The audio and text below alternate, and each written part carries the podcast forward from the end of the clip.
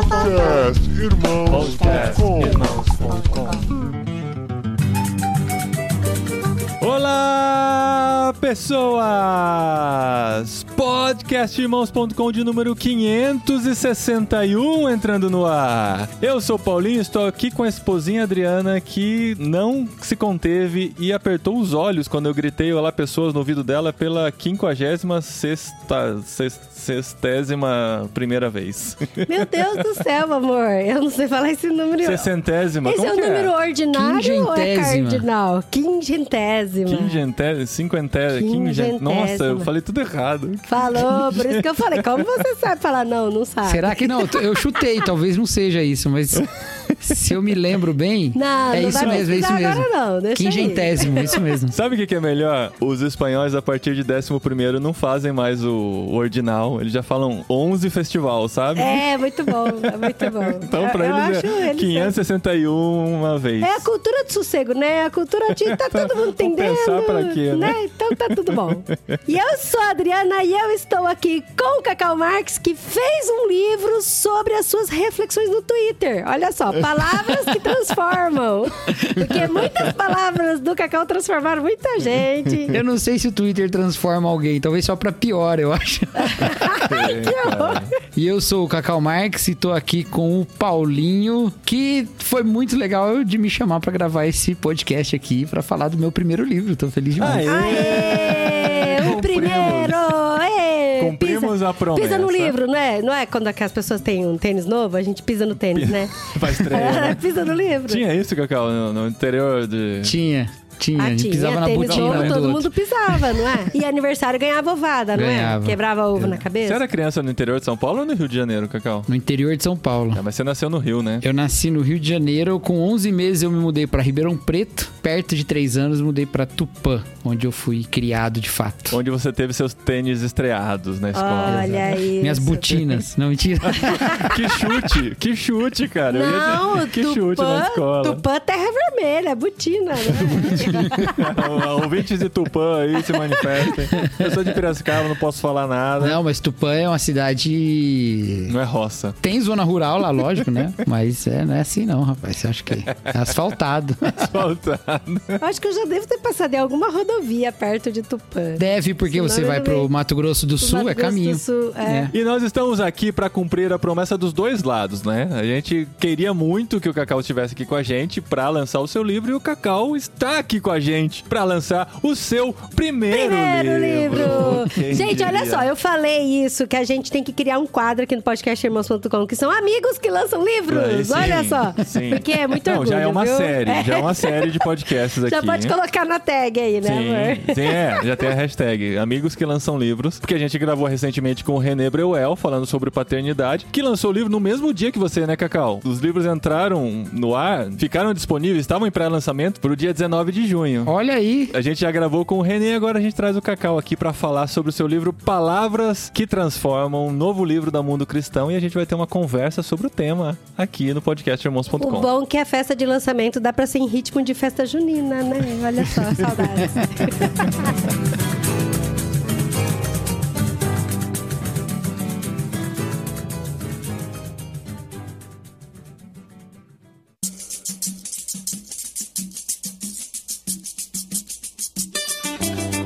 Cara, como que é a sensação?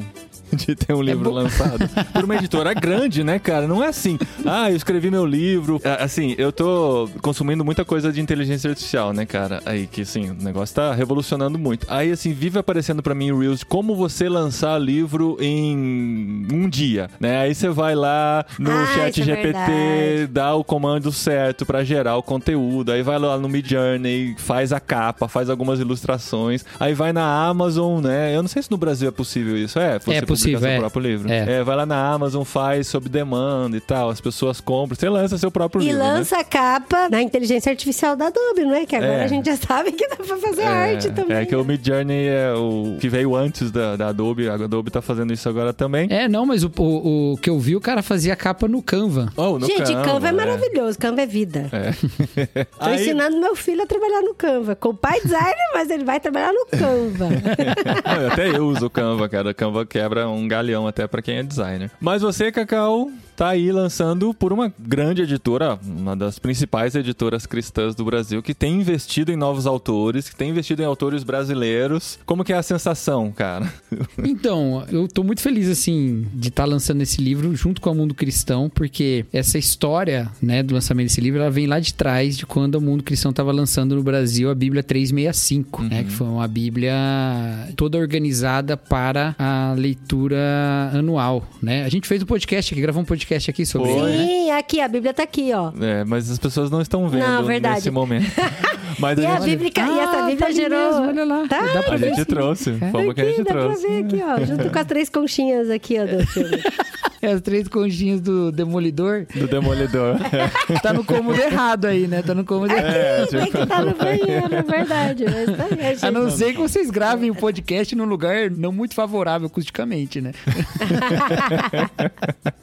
A gente põe os livros aqui atrás do vaso sanitário para ajudar a acústica. Mas a gente gravou em outubro de 2020 o hábito de ler a Bíblia todos os dias para lançar a Bíblia 365 aqui. O Burjac estava com a gente também, a gente falou sobre isso. E você começou a produzir conteúdos pro lançamento também, né? Para Isso. esse primeiro é. ano da Bíblia, né? A Jaque me mandou uma mensagem, nossa amiga Jaqueline Lima, já gravou irmãos.com. A né? Jaque fofa, trabalha na Mundo Cristão, muito querida. Isso, ela me mandou uma mensagem naquela época, foi 2000 e 2020, não, 2021. 2020. É, eu botei lá na introdução, né? Eu não tô lembrado agora.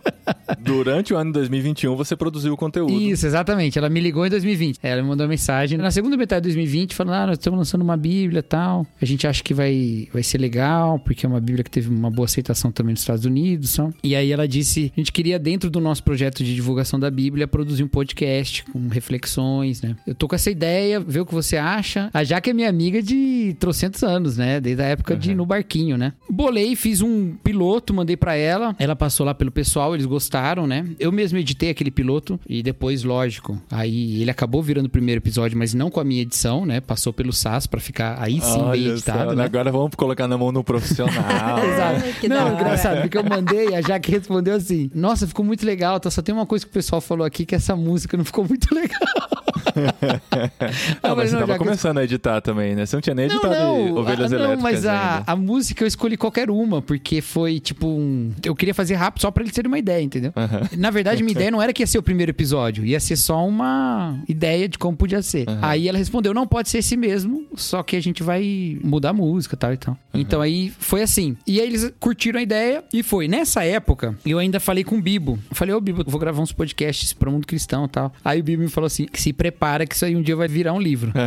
ah, aí eu falei, nossa, mas por quê? Ele falou assim, ué, não foi a mesma coisa com o Ed René? não, foi, não foi assim com o C.S. Lewis? É, então, eu lembro de C.S. Lewis, cara. Cristianismo puro e simples. A dica é, se a Mundo Cristão chamar você para gravar vídeos ou áudio, já faz em formato de livro, porque facilita no futuro, né? É verdade. que foi um erro que eu cometi, inclusive, é. que eu não fiz. Aí, passou aquele ano todo, foi muito legal. No outro ano, em 2022, ano passado, né? Já mais pro meio do ano, a Jaque falou comigo: Cacau, o que você acha de virar um livro isso? Eu falei: Ah, legal tal. Ela falou: ah, então vou levar essa ideia lá no conselho. Aí o Daniel Faria, que é o editor lá, entrou em contato comigo e a gente começou a desenvolver a parada aí do livro. Então, assim, tudo foi oportunidades que o pessoal da Mundo Cristão me, me deu, né? Uhum. Oportunidades que eles me deram. Então, assim, não tem como dissociar dessa relação, né? E aí eu lembro lá, lá atrás, Paulinho, lá atrás, nós indo lá no lançamento da NVT no Brasil, Sim. né? Foi 2019. Então, esse relacionamento, esse meu relacionamento com a NVT vem lá de trás, ó. É. 2019. Inclusive, inclusive, o título do livro tem a ver com isso. Porque, como eles são reflexões na Bíblia toda, em vários livros da Bíblia, ele acaba que ele fica difícil de você unificar tudo, né? Então, o subtítulo que tá aqui, né, Lições para uma vida de amor e liberdade, tem a ver com o fato de que quase tudo ali passa por essa ideia de um relacionamento de amor com Deus que proporciona uma liberdade dentro desse relacionamento, né? Uhum. Então, assim, mais ou menos aí tem um fio que conecta tudo. Mas tem um capítulo aqui, que é um capítulo que eu gosto muito, que chama Formados pela Palavra, né, que é o capítulo 7, onde eu falo lá de Esdras, aquele período lá em que Esdras lê a lei pro povo lá no livro de Neemias. Uhum. E aí eu dei essa ideia pro Daniel, eu falei, Daniel, vamos chamar de transformados pela palavra, porque tem a ver com a Bíblia, a nova versão transformadora, né?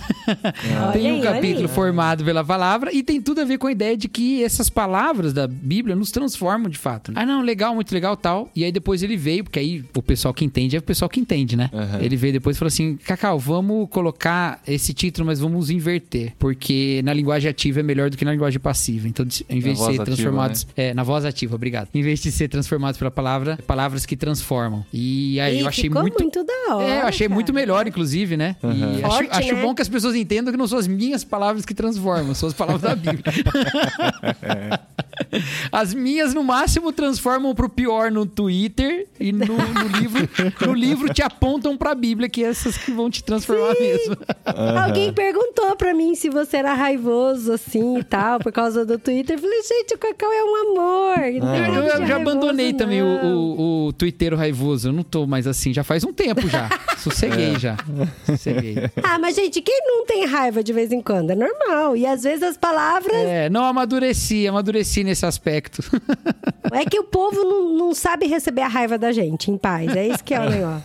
E o Twitter tá aí pra isso, né, gente? Exato. O Twitter não é um lugar pra você receber raiva, é um lugar só pra depositar e multiplicar a raiva nos outros, né? Então, por isso que é bom não entrar raivoso lá e, e- e esforçar pra não se tornar. Mas aí, então, em 2020 a gente falou sobre o hábito de ler a Bíblia todos os dias. E na introdução, né, que a gente conseguiu ler aqui desse seu novo livro, você fala muito da maneira como a gente deve ler a Bíblia. Eu queria conversar um pouquinho com você sobre a sua experiência de ler a Bíblia também, né? Porque você é um cara que produz conteúdo teológico, né? Você é professor, você grava podcasts, você tá escrevendo um livro e tal. É- é, Pastor, é pastor, é esposo. tem que pregar, tem que pregar quase todo domingo. É, isso é verdade. né? Então, assim, existe uma maneira de ler a Bíblia para produzir conteúdo que muitas vezes vai refletir o seu relacionamento com a Bíblia no seu dia a dia. né? E o grande risco que eu acho é muita gente ir para a Bíblia só para produzir conteúdo Ah, sim. e fazer ela dizer o que você quer que ela diga. E né? ela consegue. Vamos combinar que tem um monte de gente que consegue fazer isso com a É. Bíblia, mesmo. Não tô aqui falando que é certo nem errado. Sim. Mas você consegue tirar o que você Não, e- quiser. Na verdade, é o que mais tem, né? É o que mais tem. Então ela consegue, que não é que ela não tem. consegue. E uma coisa que Né? você falou na introdução que eu gostei muito, que essa daí dá pra colocar entre aspas e, e postar por aí, que há maneiras de estudar a Bíblia que não nos aproximam de Jesus. Isso foi muito legal, cara, Cara, porque isso é muito legal. citando o exemplo dos fariseus, dos mestres da lei da época de Jesus, que não viam Jesus refletido no que eles tanto estudavam, né? É. Então, isso passa um pouco pela minha experiência, pelo meu testemunho, sabe? Eu fui criado dentro da igreja, e desde pequenininho aprendendo, decorando versículo bíblico. Sempre fui embalado no sono por histórias bíblicas contadas pelo meu pai, né? Ou pela minha mãe. Ah, que legal. Então, assim, o meu relacionamento com a Bíblia sempre foi de que ali tava o que é de mais importante pra se conhecer na vida, né? Só que aí, o que, que aconteceu? Num determinado momento da minha juventude, eu já era batizado, né? Já era convertido, já era batizado, já tava no seminário. Num determinado momento, eu me vi em crise. E essa crise tinha a ver com o fato de que eu não, não me sentia num relacionamento com Deus de fato. Então, Deus pra mim, eu tava no seminário, cara, olha isso, né? Deus pra mim era quase que um tema, não uma pessoa, entendeu? E isso passava por um monte de questões, por exemplo, uma visão muito moralista da Bíblia, né? Então a Bíblia como sendo só uma fonte moral, né, Pra fazer o que é certo e tal, e não uma revelação a respeito de Deus mesmo, do caráter dele. Foi uma crise que é, é muito marcante na minha vida, muitas coisas que se desenvolvem na minha vida, no meu mistério, passam por ali. E, então aqueles pontos, né, que a gente olha pra trás, aqueles checkpoints da vida, né? Que você olha pra trás e fala, "Ó, ali foi um lugar onde eu marquei alguma coisa, né? E eu lembro que nesse período eu fiz uma oração, e uma oração que eu fazia, que eu não sabia nem se tinha algum Deus ouvindo minha oração, né? Mas por via das dúvidas, vamos lá. Porque na minha cabeça eu pensei assim: se tem um Deus, eu quero muito crer, ele sabe que eu quero crer. E se ele sabe que eu quero crer, ele quer que eu creia nele também. Então eu vou jogar isso, esse problema pra ele resolver, entendeu? Porque, porque assim, se ele existe, ele quer que eu creia. E eu quero crer. Não tô, eu não tô evitando né? Então eu orei, orei e falei isso, basicamente. E falei assim: eu quero saber quem você é. Eu não quero saber sobre você. Então, aí tem toda uma experiência que eu posso um dia contar num podcast sobre crise de fé ou coisa do tipo.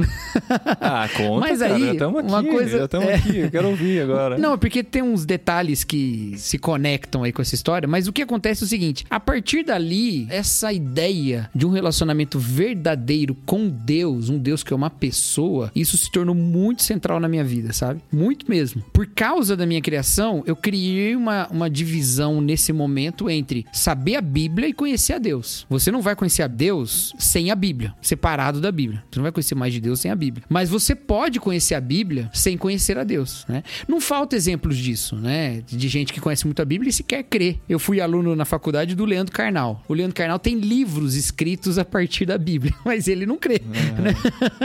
Ele é ateu, né? O Bart Ehrman, né, aquele estudioso do Novo Testamento, acho que ele é americano, é americano. Ele é um grande conhecedor do Novo Testamento, dos maiores conhecedores do Novo Testamento do mundo inteiro. Ele sabe os manuscritos de cor, sabe, essas coisas todas. E ele não crê, né? Ele não crê em Jesus, ele não crê em Deus e nada disso, né? Então é possível você conhecer da Bíblia e não se aproximar de Jesus. É possível porque eu já fiz um caminho parecido com esse, entendeu? Não, depois que eu descobri que tem até pastor que não acredita em Deus, gente. Isso pode ser até mais comum do que a gente imagina. Porque o cara se vê naquela carreira de pastor, digamos assim. É tudo que ele sabe fazer. É onde ele performa melhor na vida. É. Ele passa uma crise de fé, não resolve essa crise, mas ele não tem outra opção pra vida. É. Eu vou seguir Pô, fazendo ele isso aqui. acredita que não tem outra opção. Eu não quero gerar uma polêmica com relação a isso, não quero lidar com isso. É. Não me relaciono com Deus mais de verdade. Às vezes nem, nem admite isso de verdade, mas acaba entrando num, Não quero começar agora, nessa idade, uma carreira de streamer. uma outra Exato. Carreira. Vou seguir fazendo o que eu sempre fiz. E vou maltratar a Bíblia com as minhas ideias, né? É. Mas, cara, a gente já conheceu pessoas que fizeram esse caminho e lendo a Bíblia e se descobriram tendo essa crise de fé ao ler a Bíblia. Exatamente. Por causa da forma como lia. Sabe assim, eu vou ler a Bíblia pra tentar entender se isso aqui é verdade ou não. Uhum. Sabe? Aquele questionamento incrédulo mesmo, sabe? Como que isso pode existir, sabe? Como que. E aí começa, a cada história começa a se questionar, mas será que isso foi isso mesmo? Será que é aquilo mesmo? E aí quando vê, já tá no emaranhado numa bola de crise de fé e que fica difícil de sair dela, sabe? É. Não tô falando que a gente não pode se questionar, não é? É, mas é muito bom isso que você colocou, porque assim, eu não desincentivo ninguém a questionar.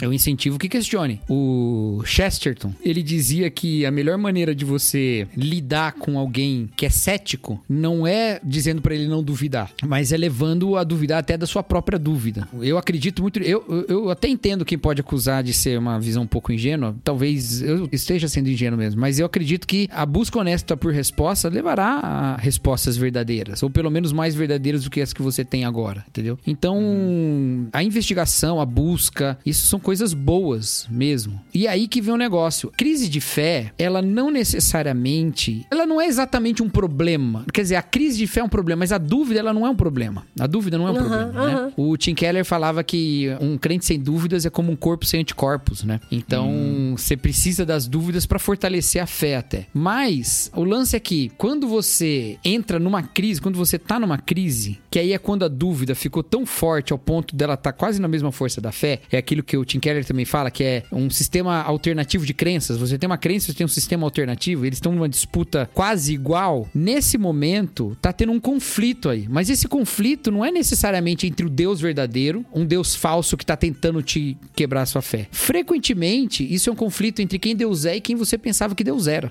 E nesse sentido, é muito bom duvidar do Deus que você pensava que era, porque é melhor você ficar com Deus que é, entendeu? Então essa história de Jó, por exemplo. Jó, ele achava que Deus era de um jeito, e a crise dele foi quando ele começou a descobrir que Deus era de outro jeito. Em nenhum momento da história de Jó, ele tá conhecendo menos a Deus. Ele só tá largando o Deus que não era Deus. Então por isso que no fim ele pode dizer: Antes eu te conhecia só de ouvir, mas agora os meus olhos te veem. Porque agora ele tá tendo um encontro com Deus verdadeiro, entendeu? Então algumas pessoas param no meio desse caminho. E elas param no meio desse caminho porque às vezes elas não concedem ao novo sistema de crenças o mesmo rigor com o qual ela tratou o sistema que ela já tinha, entendeu?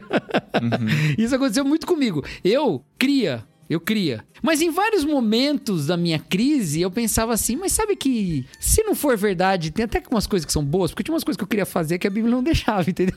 Então assim. Uau, sim, sim, sim. Entendeu? Então, assim, se fosse só uma questão racional, essa discussão já tinha acabado, porque essa disputa ela tem milhares de anos. Se fosse só racional, se tivesse um, ar- um argumento que é a bala de prata, todo mundo já tinha ido para um lado ou pro outro, entendeu? Não é só racional, passa pelo coração, passa pelas inclinações, passa pelos amores, os afetos que a gente tem. Então, tudo isso tem que estar muito firme na nossa cabeça quando a gente vai lidar com essas nossas crises, né? E com as nossas dúvidas. Se eu tive contato com conteúdo que me fez duvidar a respeito da fé que eu tinha sobre a escritura, eu devo ir atrás para descobrir qual é que é. Mas eu devo entender também que o cristianismo tem dois mil anos e as pessoas mais inteligentes da história já defenderam e já atacaram o cristianismo, porque tem os mais inteligentes dos dois lados, né? E continua aí, entendeu? Então eu falo, olha, alguma coisa tem aí, eu posso estudar de coração aberto, de mente aberta e posso encontrar a realidade da fé em Jesus, né? Então eu sempre vou por esse caminho de estimular, não vou contra questionar não. Eu sempre penso assim, cara, tem gente muito mais inteligente que eu que crê, por que, que eu vou duvidar, né? Mas tem que tomar cuidado com esse pensamento, viu? Porque a gente passou por algumas situações aí há uns anos atrás que gente que a gente admirava muito, que era muito inteligente, estava acreditando em umas coisas bem bizarras. Não, mas daí a gente vai pra outra que a gente admira também, né? é. Então, então esse pensamento Eu acho que eu já é até sei que perigoso. tipo de crença que é. Então, né? Não, mas eu tô brincando porque assim, a nossa fé não pode estar nas pessoas, é lógico, que estar em Claro, Deus, claro, né? Mas a- ajuda a gente a ser É. conduzido também. Exatamente. No momento de crise, essas coisas, às vezes, elas nos ajudam mesmo. Porque assim, você fala, meu, aquela pessoa não é idiota. Então, assim, eu posso ainda não estar na posição de acreditar nisso, mas eu pelo menos posso me conceder a permissão para que, olha, acreditar não é coisa de gente ignorante, entendeu? Eu lembro de um debate, na época que eu me preocupava mais com, com apologética, hoje eu me preocupo só com apologética do dia a dia, né? Não- mas na época que eu me preocupava com debate, com essas coisas, que eu acho que tem seu valor, só não é o meu ministério. eu lembro de um debate do Alistair McGrath com. Ai, qual que é o nome dele? É, o sobrenome é Atkins, eu esqueci o primeiro nome dele. E aí, uma hora ele falou, esse ateu, nesse Atkins, ele falou assim: É, essa pra mim é o grande mistério, porque pessoas inteligentes creem. então, assim, até pra ele isso surgiu como um- uma ponta, né, Um de dúvida sobre a né? dúvida dele, entendeu? Uhum. Então, acaba ajudando às vezes, né? Acaba ajudando mesmo. Não pode ser o fundamento da nossa fé, mas acaba ajudando. É, a gente, aqui na Espanha, às vezes a gente passa por essa sensação, assim, Sim. ninguém nunca disse Não. muito claramente, né? Mas assim, a gente tá Mas numa... muito recentemente a gente passou por uma. numa por Espanha assim. pós-cristã, né? É. Assim, os que seguem alguma coisa simplesmente por tradição familiar e tal, né? Mas e, segue sem entender muita e coisa a gente vê nas também. entrelinhas, assim, quando a gente tá falando da nossa paixão por Deus, pelo que a gente faz, por como a gente vive, a gente vê aquele olhar assim, né? Nossa, cara, vocês Como são... pode Vocês vocês? são estudados, Sabe? Vocês moram em leem. outro país e tal. Vocês leem tanto, né? É. Que a gente conversa sobre o que a gente lê e tal, né? A gente Como passou pode, recentemente Como pode acreditar, né? por esse olhar, assim, e doeu tanto meu coração das duas formas, sabe? A primeira foi de, gente, como que eu posso falar pra eles de que a Bíblia transforma, de que a Bíblia é viva e é a revelação de Deus e tal? Que nosso relacionamento com Jesus E é, algo real, e né? tal. E a segunda é, nossa, gente, que triste, né? Eu não vou conseguir, sabe? Assim, Acho que eu não vou conseguir. é, é, eu acho É. que eu não vou conseguir, sabe? Porque não somos nós que fazemos, né? É, Quem faz é o é, Espírito. Exato. E é um testemunho fiel é necessário, né? O McGrath, de novo, ele fala assim que a apologética hoje ela é menos sobre a lógica intrínseca do cristianismo e mais sobre o que ele oferece pra vida. E você mostra o que uma coisa oferece pra vida vivendo essa coisa, entendeu? E não mostrando como ela é lógica. As pessoas elas não estão menos crentes em coisas fantásticas, em coisas inexplicáveis. Elas não estão menos crentes nessas coisas, porque as pessoas estão acreditando em signo, sabe? Que não são explica... não é expli... não é só não é explicado. Sim, sim. É assim, até comprovadamente não faz sentido, né? Elas acreditam em várias coisas assim. Elas estão dispostas a assumir uma série de religiões ou de espiritualidades diferentes, né? Sim. A grande questão é que a fé cristã, e aí não sei como é que é na Espanha, mas pelo menos aqui no que eu vejo, né? A fé cristã, especialmente a fé cristã evangélica, ela oferece o que é de pior pra vida no testemunho dessas pessoas, né? No conhecimento que elas têm. Ela oferece só conflito, só inimizade, só condenação, né? Então, pra elas é isso que tá sendo testemunhado, né? Aqui é interessante porque, assim, todo o conhecimento que se tem do evangélico no Brasil aqui mal se conhece. Muita uhum. gente, assim. A gente tava falando com um amigo nosso, ele falou assim: ó, quando eu era criança, eu fui aprender violão. E eu acho que aquele eu cara acho. que me ensinava violão era evangélico, porque ele falou assim: eu só sei tocar música cristã, pode ser? e aí eu falei assim: nossa, ele parece legal, porque a gente imaginava que os evangélicos tinham anteninha, sabe? Que era uma coisa muito diferente, muito esquisita, que era como eles viam, né? Porque, assim, é, é, é como se fosse uma seita, porque para o espanhol, a religião cristã é o catolicismo, é o catolicismo histórico, muitas vezes imposto uhum. por ditadores e imperadores e tal, uhum. e simplesmente isso. E o que vinha de fora era um, uma seita, né? Uma ruptura dentro do, do cristianismo Sim. que era conhecido na época. E a gente viu isso de duas famílias diferentes contando isso. O outro falou assim: ah, quando eu era jovem, tinha. Eles chamam de evangelista, eles não chamam de evangélico. Uhum. Tinha uma família de evangelistas que morava no andar de baixo e eram gente boa, assim, sabe? Eu achei muito interessante, Normais, né? Normais. É. é assim, um desconhecimento total, total é, mesmo, assim, o que é ser evangélico. Mas para mim, a, a, experiência mais bizarra foi quando a gente tava numa cafeteria e tinha. A gente tava com uma amiga espanhola que levou uma outra amiga espanhola que não era cristã. E aí, ela, a outra menina que começou a perguntar da igreja, né? Ah, de onde vocês se conhecem? Ah, pela igreja e tal, né? E ela falou: e quem que é o padre da igreja? Não, a gente não tem padre. Ah, mas tem alguém que fala, né? Que fala em nome de Deus e dá. Não, na nossa igreja reveza, assim, de vez em quando é um que fala, é outro que fala, de acordo com a escala. Geralmente eu falo assim: ah, a gente estuda a Bíblia é. durante a semana e no fim de semana a gente compartilha o que a gente, que a gente estudou, compartilha. Né? E aí ela falou: inclusive, esse fim de semana foi ele, né? E apontou pro Paulinho. Essa menina deu um pulo na cadeira e olhou para ele e falou: Você é o cura? O cura é, o... é, padre em, em espanhol. Né? Você é cura? Você é o... Como Casado? é, exato, tava com a esposa do Mas lado. Mas ela deu um pulo mesmo na cadeira. E ela falou: Gente, eu não entendo isso. Cara, é, é, muito legal, assim, é. a diferença que tem da realidade que a gente tem no Brasil. Falar, né? ah, eu sou evangélica. Eles não têm ideia do que, que é isso, é muito doido. Ou uma ideia muito vaga. É, então, aí os desafios são diferentes, né? Hum. Mas talvez eles tenham essa mesma ideia sobre o cristianismo, os mais secularistas, né? Com base em outras coisas que também não são muito boas, vindas aí de um outro tipo de cristianismo, o cristianismo católico, por exemplo. Né? Sim, sim, com certeza. Acaba sendo um desafio também, né? Então, eu acredito muito que o que a Bíblia faz conosco e o que Deus quer fazer, na verdade, é, é realmente formar uma comunidade de valores eternos, né? Então, isso tem a ver com encarnar essa maneira de viver o mundo e menos com saber da resposta para tudo, sabe? Isso mudou minha maneira de me aproximar da Bíblia. Não que eu não acho que as respostas são importantes, ou que a teologia não seja importante, pelo contrário, né? De lá para cá eu só estudei mais teologia, ensinei mais teologia e tudo isso, né? Uhum. Mas no momento em que você separa o conhecimento teológico, ou que você busca o conhecimento teológico sem buscar a devoção, nesse momento você tá fazendo aquilo que Paulo fala de se ensoberbecer com o conhecimento, né? E quando você tá ficando mais soberbo por causa do conhecimento, você tá se afastando de Jesus, porque Jesus nos leva à humildade, né? Então,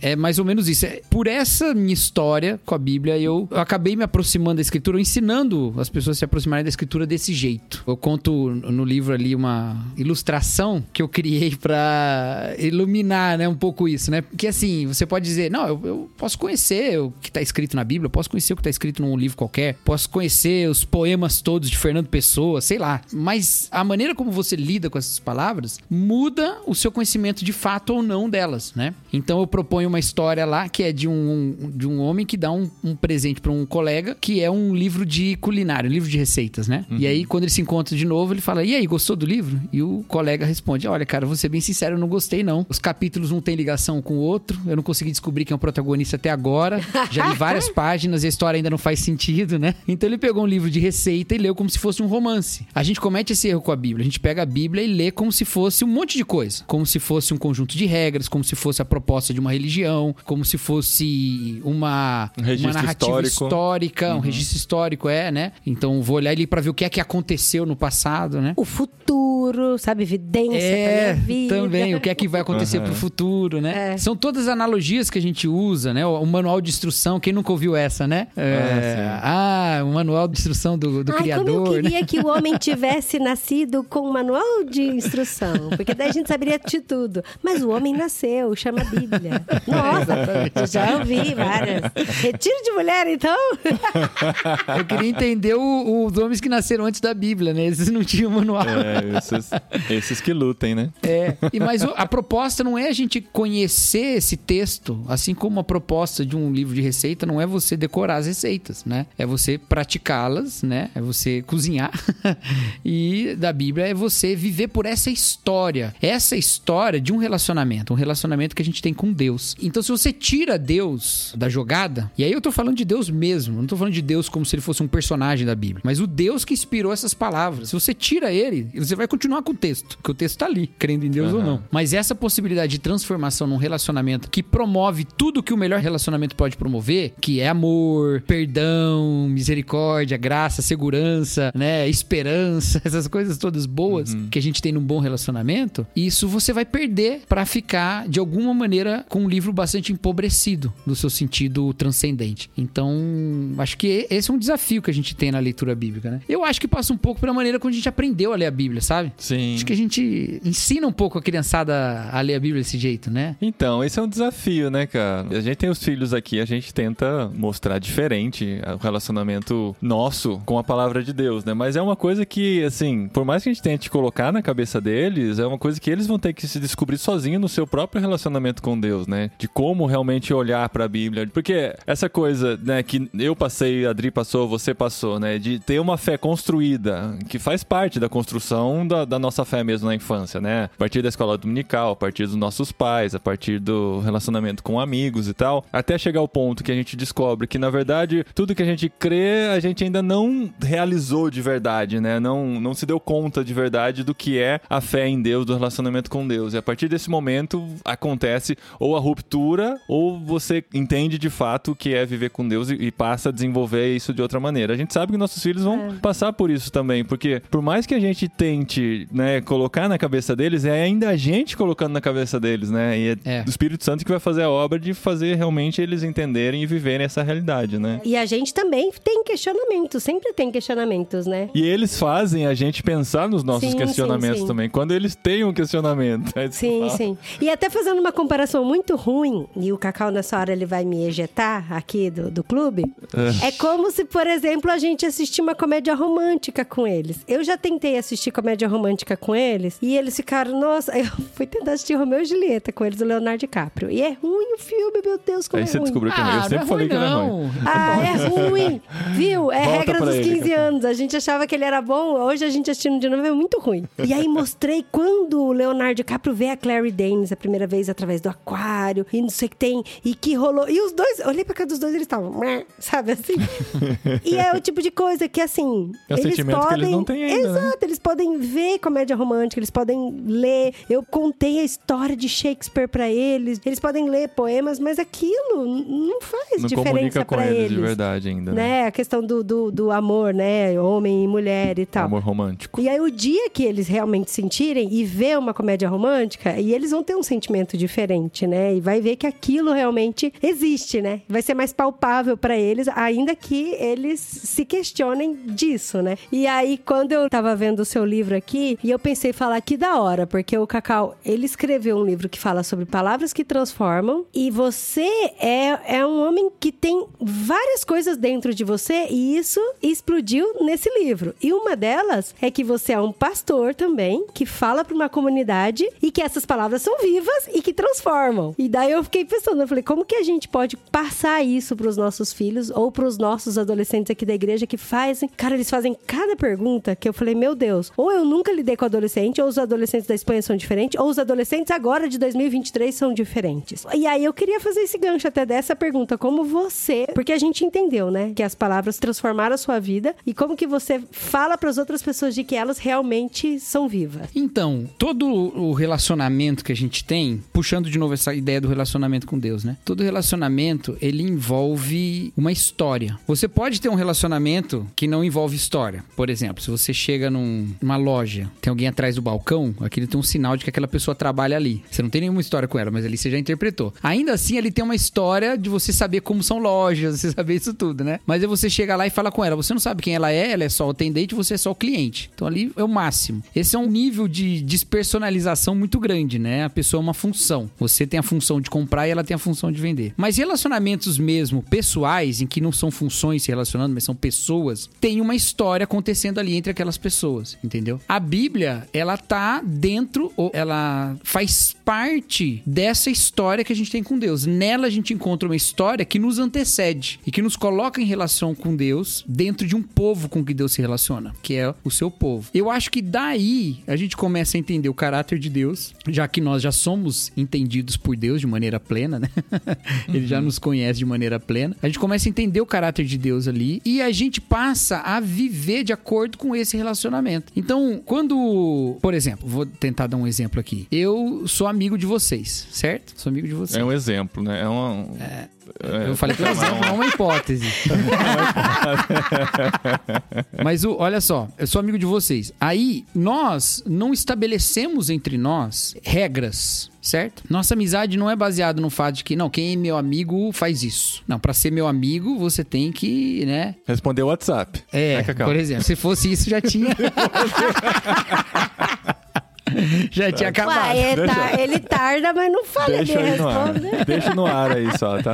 Não, Deixa isso, crítica. isso é pra dar a crítica. esperança pra quem escreve pro Cacau também, né, gente? Porque, né? Fica a crítica. Vale a pena esperar. Então, isso aí é uma. é- no- a gente não coloca uma regra, mas tem comportamentos esperados, não tem? Que na verdade não são comportamentos que são requisitos pra amizade. Eles são simplesmente esperados. Eles tanto são, assim, requisitos pra que não se rompa essa amizade. Por exemplo, se vocês descobrem que eu tô falando mal de vocês pros outros, isso vai ferir a amizade, né? Ninguém nunca disse que não pode fazer isso, mas vai ferir. Mas não é só isso também. É também o fato de que se demonstra a amizade em ser leal. Então, não é que isso é um requisito da amizade, mas isso é um componente da amizade. Essa maneira de agir em relação ao outro é um componente, é uma forma de ser amigo. Já faz parte, não tem como você dissociar uma coisa da outra. Então, a nossa vida, ela vai criando esse tipo de relacionamento com Deus. E é natural que em determinadas fases do nosso amadurecimento de fé, a gente ainda não esteja nesse ponto. É natural que a gente ainda não esteja no ponto de, de ter compreendido tudo que faz parte de ser um,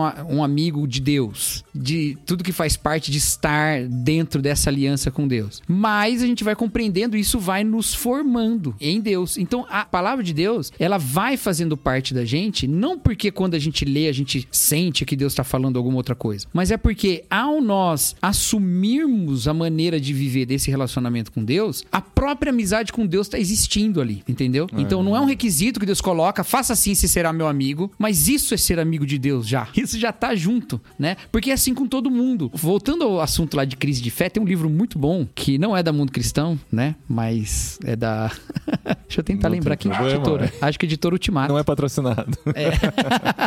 não, mas quando é também não tem problema, viu? Porque a Mundo ela deixa bem de boa. Mas a- acho que é da Ultimato, que chama. É do Alistair McGrath, chama O que fazer com a dúvida? Como lidar com a dúvida, eu acho. Como lidar com a dúvida. Em que ele diz assim, gente, dúvida é tão normal no desenvolvimento da fé, porque ele joga pro campo do relacionamento, né? Ele diz assim: imagina que você conhece uma pessoa, vai numa festa, conhece uma pessoa, você se interessa por ela. Aí você quer se encontrar com ela de novo, aí você marca um encontro com essa pessoa. Quando você vai se encontrar com essa pessoa, você tem mais dúvidas ou mais certezas sobre essa pessoa? Você tem mais dúvidas ou mais conhecimento sobre ela? Depois do encontro? É, não, não. Quando você vai ter o primeiro encontro, você conheceu Ah, ela na primeiro, festa, tá. você tem um monte de dúvidas, você não sabe quase nada sobre ela. Nosso relacionamento com Deus é cheio de dúvidas, porque é um, é um- um relacionamento em desenvolvimento. Sim. Então, você não se relaciona só quando você sabe tudo sobre o outro. E com Deus é a mesma coisa. Então, eu acredito que essas palavras, elas são transformadoras quanto mais elas nos colocam num relacionamento com Deus. Por isso que eu acho que tem maneiras de ler a Bíblia que te afastam de Jesus, que é a maneira daqueles mestres da lei que Jesus está combatendo ali.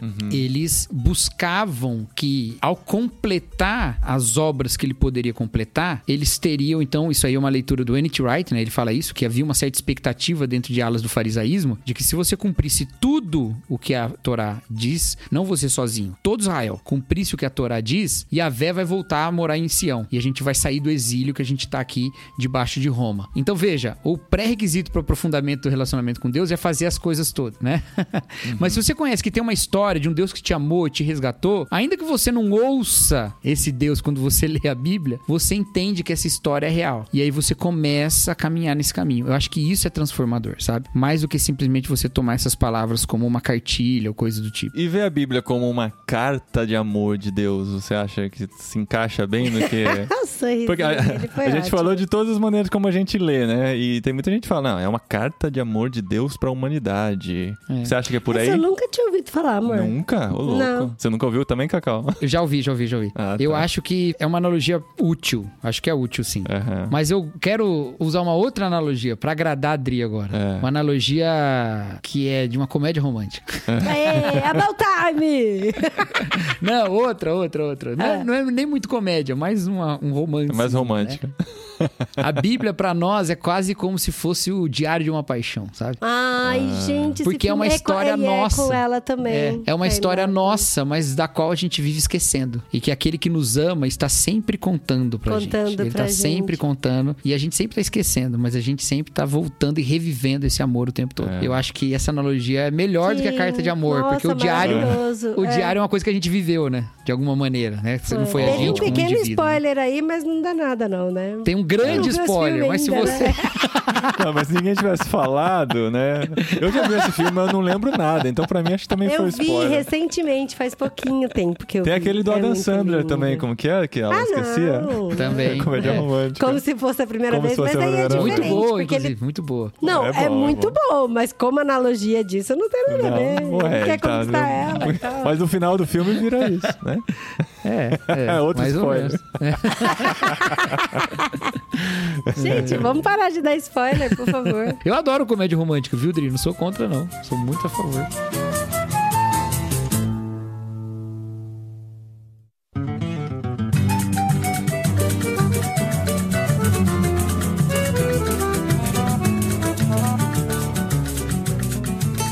Quero voltar no tema da vida de amor. A Bíblia traz lições, como o seu subtítulo diz, para uma vida de amor e liberdade. Como você define essas duas palavras, amor e liberdade, no contexto bíblico? Legal. Vamos começar um outro podcast agora. porque-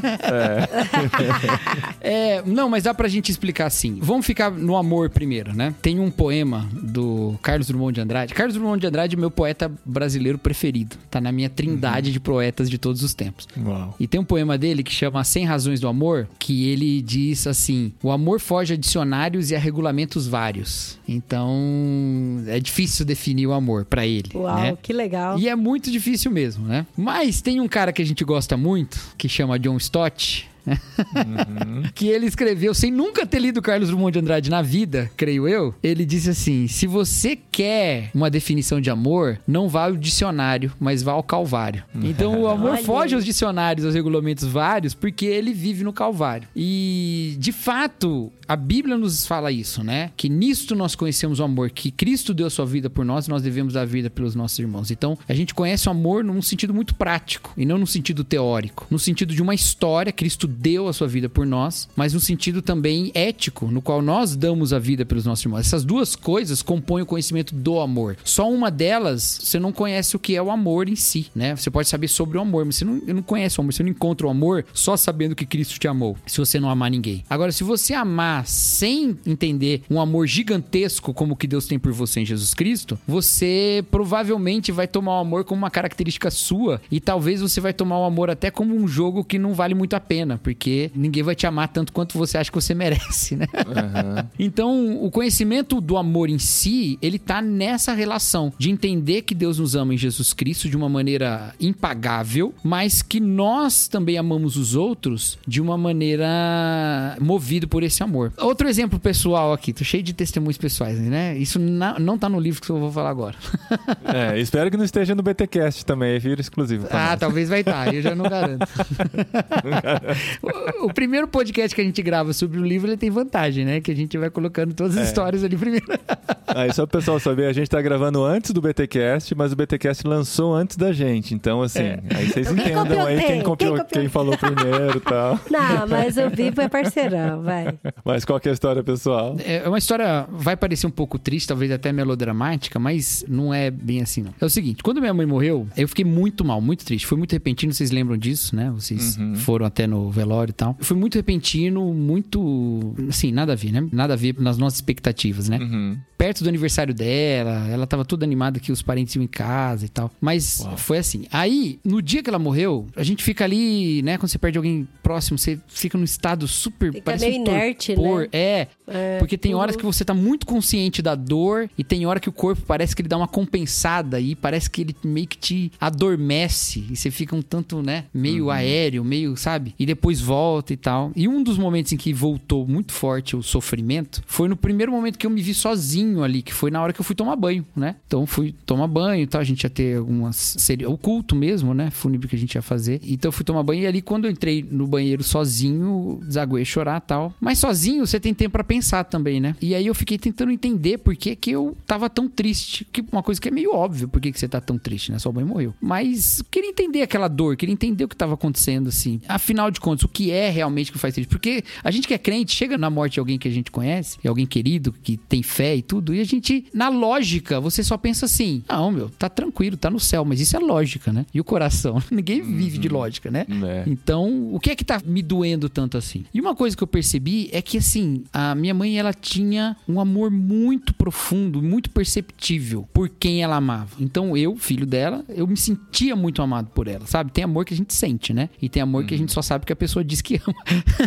tem amor que não precisa dizer nada. Minha mãe não precisava dizer nada. Você sabia que ela te amava. Assim, era muito, muito perceptível. E era muito claro pra mim também que eu nunca tinha pagado esse amor. Era impossível pagar esse amor naquele tempo, né? E ela morreu muito antes de tudo que eu queria dar pra ela e tudo que eu queria devolver. Né? E aquilo me pegava muito, eu não tinha noção daquilo me pegava tanto, até aquele momento que eu parei e comecei a pensar o que que tá doendo mais, e o que tava mais doendo era isso, que eu nunca ia conseguir devolver todo o amor que eu tinha recebido dela. E aí, diga como quiser, você pode analisar psicologicamente, carismaticamente, espiritualmente, mas naquele momento, eu não sei diferenciar uma coisa da outra, foi como se eu ouvisse Deus falando assim, mas não é assim comigo também? Uau. Não é assim comigo. Você também não vai ficar a vida inteira sem poder pagar o jeito que eu te amei. E isso me consolou de um jeito, porque foi assim. Olha, Deus me amou de um jeito profundo, gigantesco, impagável. E a minha mãe me amou de um jeito profundo, gigantesco e que é impagável porque ela morreu, eu não tenho como pagar. Mas ela tá muito mais amada por Deus agora do que eu posso amá-la. E eu posso dedicar toda a minha vida a retribuir a Deus todo o amor que eu recebi dele, através dela e através de tudo o resto. Principalmente por causa de Jesus Cristo. Essa consciência do amor de Deus infinito e impagável, mas que vive nos movendo para continuar amando o próximo, isso eu acho que é o centro ético da Bíblia, sabe? Nós somos movidos a amar o próximo mais e mais e mais e mais, porque nós nunca vamos pagar o amor que a gente recebeu por Deus na cruz, sabe? Então, não tem como definir, mas tem como saber. E a gente sabe assim, porque quanto mais você ama o próximo, mais você sabe do amor que Deus tem por você. E aí você vai amar mais ainda, entendeu? Acho que é por aí que vem o conhecimento disso, Que sabe? legal, Cacau. Uau, que história e que aplicação. E foi um consolo muito, muito precioso de Deus, assim, porque me consolou mesmo, assim, sabe? Claro que você tem a tristeza terrível que Sim. continua, né? As fases do luto lá. Eu tive todas elas, viu? Passou por elas. Eu tive a fase da raiva.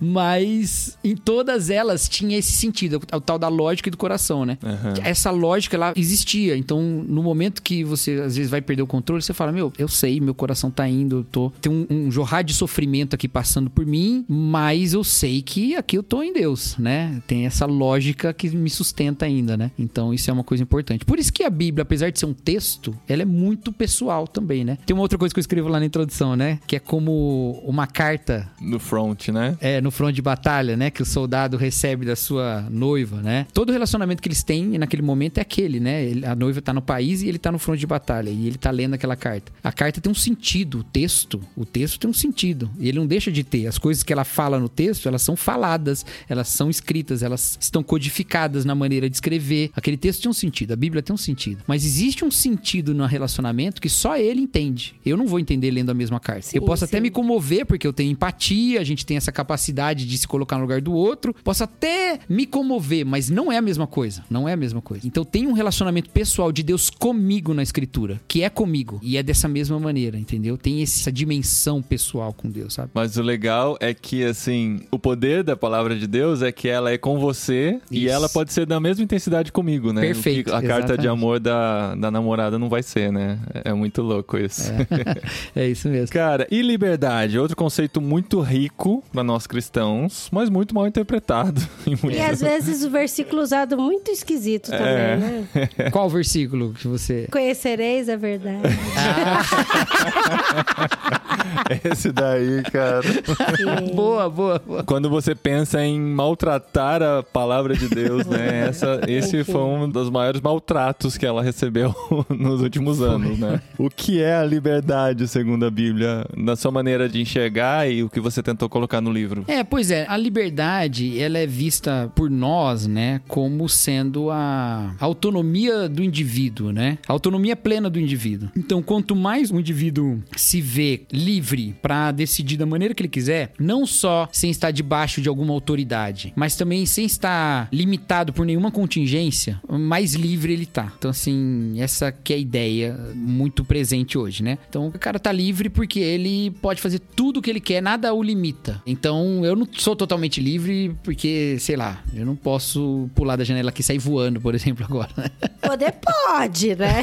Vai Eu não vou sair vai- voando, vai né? voar por um pouquinho. Pular pela janela eu posso. Eu tinha um professor de química que ele falava assim: Eu posso tomar ácido sulfúrico? Aí eu falava: Não, ele pode, pode sim, uma vez só. Você pode tomar uma vez só.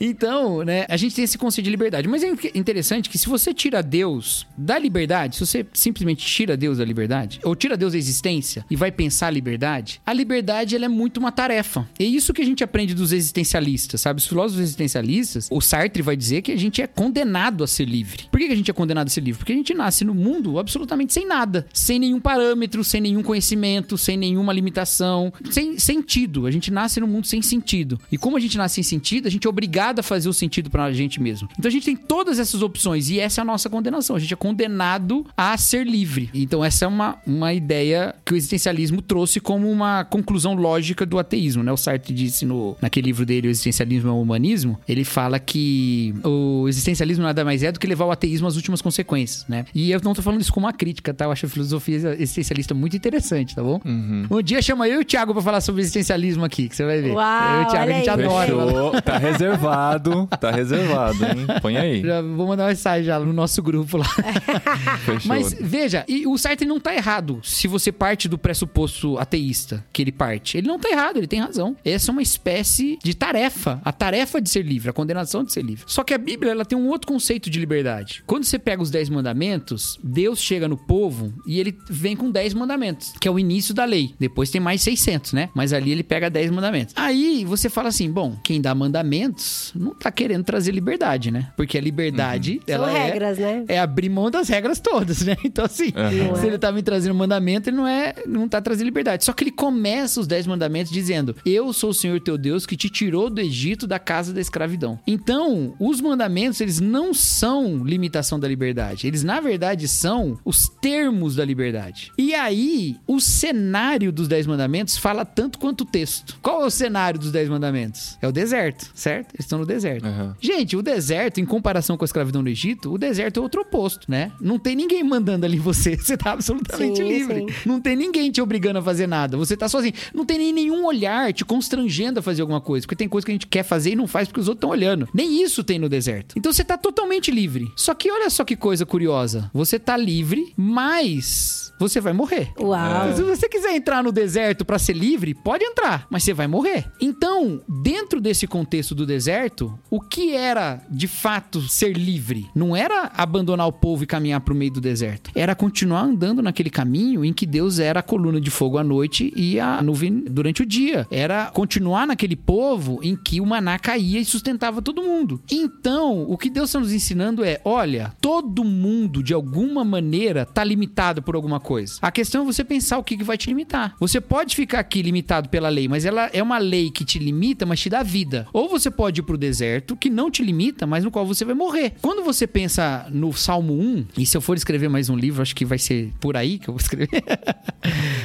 Tem um, um capítulo que eu falo sobre isso no livro. O Salmo 1, ele diz assim, que o homem bem-aventurado é aquele que medita na lei de dia e de noite. Ele é como uma árvore. A árvore não é um exemplo de liberdade, ainda mais uma árvore plantada, né? Se for um ente do Senhor dos Anéis, talvez você possa pensar que ele é livre, né? Mas é uma árvore plantada. Uma árvore plantada, ela não é liberdade. Agora, como é o ímpio? É como a palha espalhada pelo vento. A palha parece muito mais um sentido de liberdade, porque ela tá voando, Olha né? só. Quando você assiste lá o comecinho do Forrest Gump, ele começa com uma peninha voando, lembra? Sim. É isso, né? A palha. Pensa nessa imagem. É uma imagem de liberdade. Uma palha voando, soprada, uma folha sendo soprada. Só que, na verdade, não é isso. A palha tá soprada pelo vento, ela tá livre do solo, mas ela tá presa no vento. A árvore tá presa no solo, mas tá livre do vento. Se o vento bate na árvore, a árvore não sai voando, mas ela tá presa no solo. A palha não tá presa no solo, mas se ela quiser resistir ao vento, ela não consegue. O vento bate nela e leva pra onde ele quer. Todo mundo tá preso em alguma coisa, entendeu? Qual a diferença? A diferença é que uma coisa te dá vida e a outra não. O solo dá vida pra árvore, o vento não dá vida pra folha. A folha, a palha, ela já foi planta, ela já esteve plantada. E estando plantada, ela era viva. Mas agora, solta do solo, ela tá presa no vento, mas tá morta. A árvore tá presa no solo, mas tá viva, entendeu? Aham. E se você pensar no decorrer do tempo, qual dos dois tá mais livre? A árvore tá mais livre, porque os seus galhos ainda vão crescer, vão dar fruto. Ela tá vibrante, de certa forma, dentro ali, da- contida, né? Mas tem vida ali, tem seiva correndo. Tem muita vida, Tem né? muita vida. A palha não vai ser mais nada. A única coisa que pode acontecer com ela pra mudar quem ela é, é ela ser consumida. No caso, pelo fogo, que diz lá, né? Que só serve pra ser consumida pelo fogo. Então é nesse sentido que a gente é livre em Deus. Não livre no sentido de que nós podemos fazer o que a gente quer, mas que em Deus a gente tem a vida pra viver da maneira que é viva. O Timothy Keller ele diz que toda liberdade envolve uma perda de liberdade. E isso é verdade. Vamos supor que eu quero ser livre pra tocar uma peça de Liszt no piano. Liszt é um dos compositores mais difíceis de tocar no piano, né? Eu nunca toquei nada dele na época que eu estudava piano, mas vamos supor que eu quero tocar lá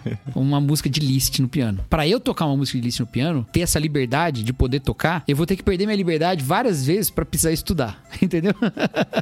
Você vai perder sua vida, na verdade, né?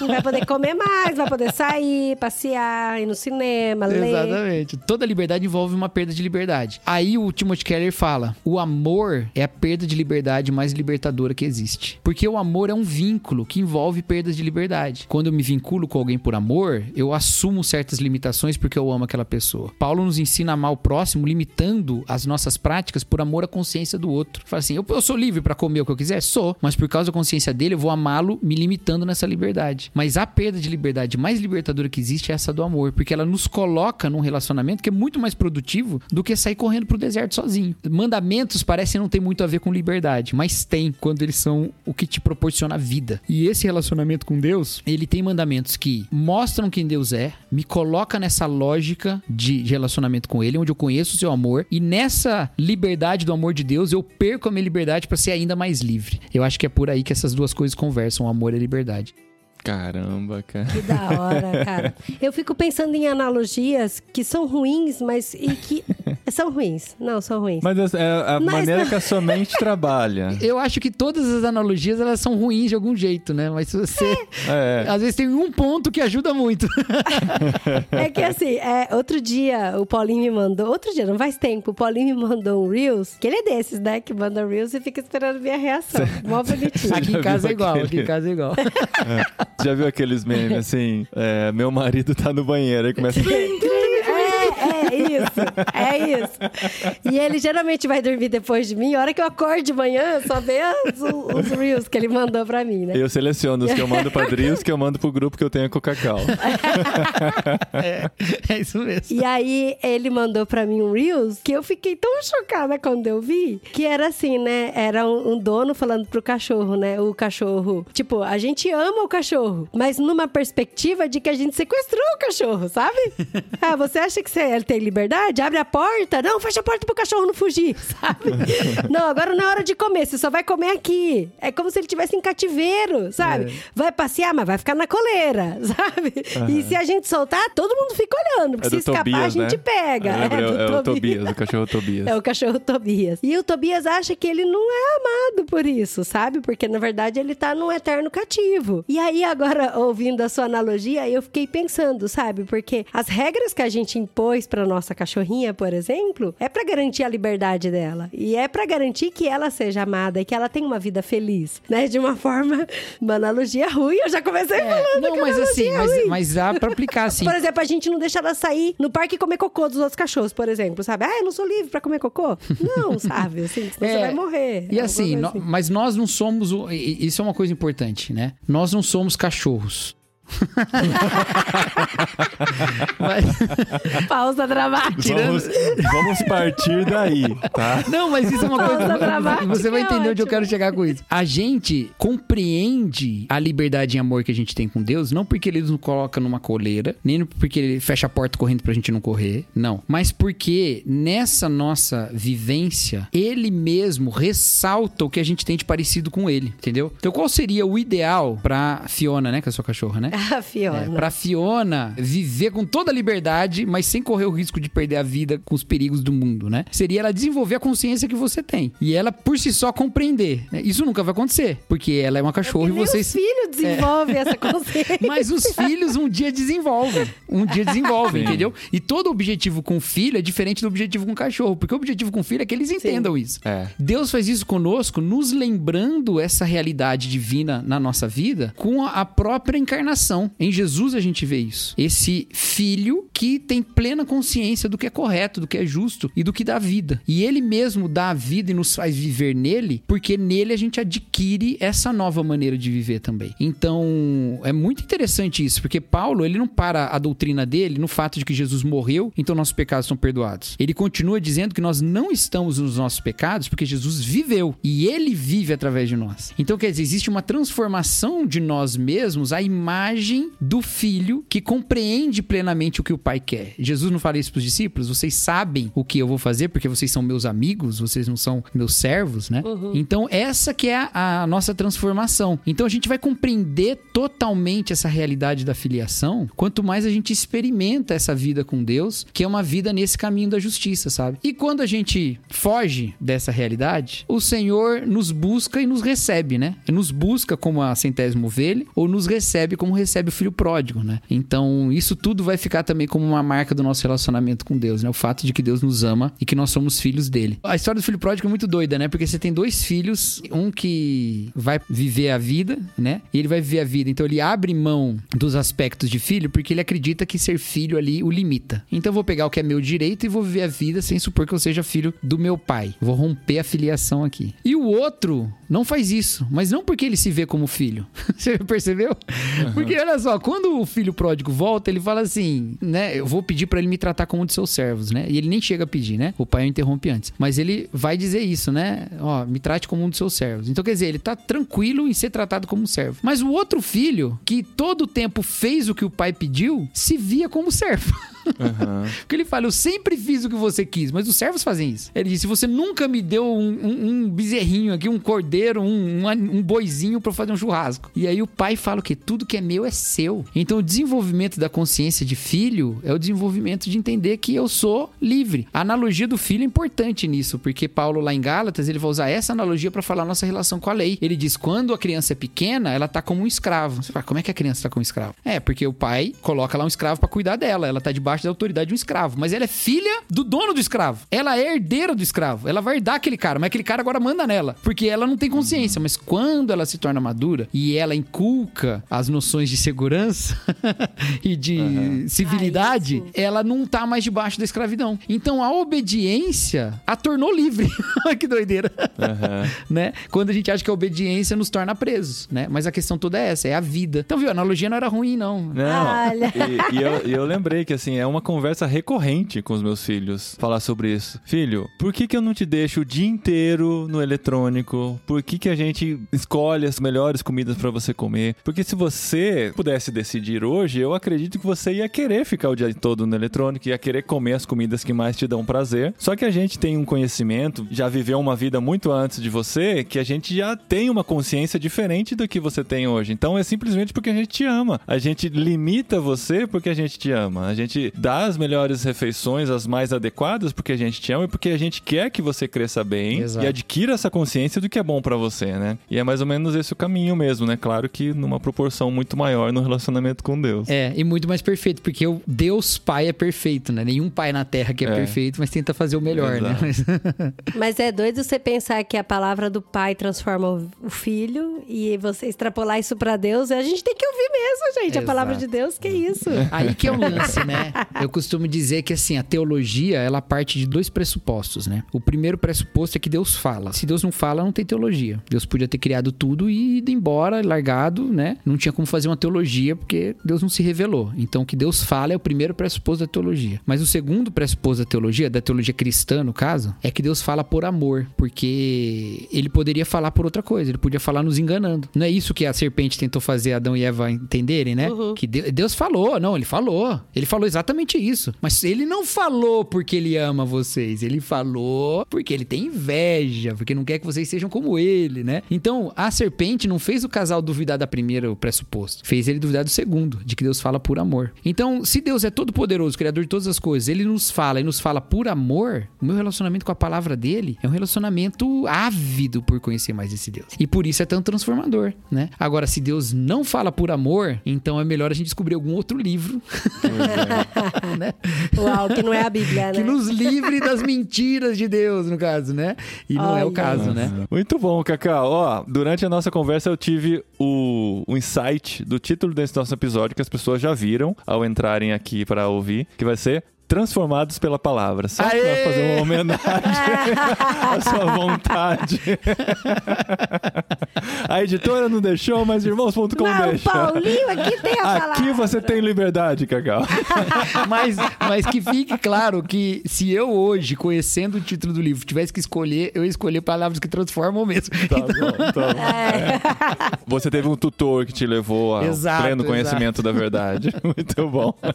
Cacau, eu gosto muito do jeito que você escreve. Cara, a gente- nós somos muito seu fã, né? A gente gosta de te ouvir, gosta de te ler. Suas pregações sempre falam muito com a gente. Aquela, cara, do Enquanto Você Pau Nova Geração, que você falou lá na Ibaviva. Nossa, que, foi, ano que foi? 2017? Foi logo em seguida 16? a morte da Foi sua mãe. cara. 2017, Foi tipo é, foi uma, uma semana 2017. depois. A gente até Foi, falou, é. Cacau, fique à vontade. Cara, foi. Se você não, É. não, não, não tiver em condições e tal. Ela falou, não, eu quero ir e tal. Foi a sua primeira pregação, inclusive, né? Depois do falecimento da sua mãe. É. Falou muito comigo até hoje, eu Até lembro hoje, do, até hoje. Do conteúdo daquela mensagem. Então, assim, nós somos muito fãs seus.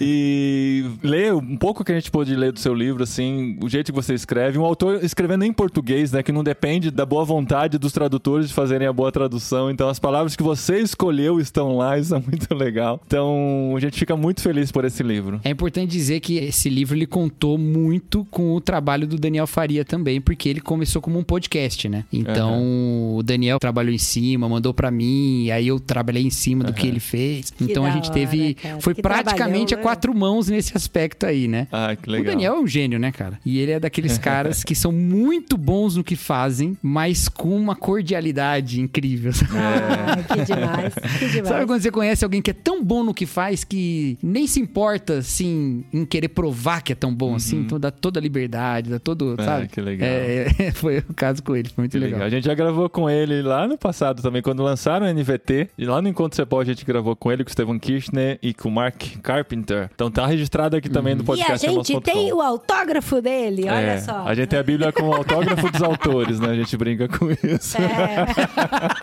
Muito bom, né? Ó, pra adquirir o livro, ele já está disponível na Amazon. Entre pelo nosso link que a gente ganha uma comissãozinha, tá? O link está aqui no post de irmãos.com e também no Telegram pra adquirir o livro Palavras que Transformam: Lições da Bíblia para uma vida de amor e liberdade por Cacau Marx. Isso aí, obrigado, viu, gente, pelo espaço aí. Também sou fã de vocês, Não. né? Tô morrendo de saudade. Que a última vez que vocês vieram aqui em casa não foi uma experiência muito feliz pro Paulinho, Não foi, né? cara. Foi a Não. derrota do Santos pro Palmeiras na Libertadores. Nossa, e o André lembra disso até A hoje. gente devia ter deixado outra É. lembrança, né? Também não foi muito feliz pra mim, porque eu tava torcendo pro Santos É. também, mas, Mas- né? Fazer o quê? Mas pra Nath foi, que é palmeirense, né? É, pra Nath. Ela ficou quietinha, ela, ela, ela respeitou a fofa. nossa, nossa dor. Ela não liga, ela não liga muito pra futebol. Vamos ver se a gente se vê aí. Vamos. Ou aí ou aqui. Ou na glória, né, gente? Que isso, amor. Nossa. meu avô que falava isso, cara. Lembra que meu avô falava? Seu vô tinha 80 anos, ele tinha que falar isso mesmo. É, não, mas é, a gente tem que considerar essa possibilidade sempre.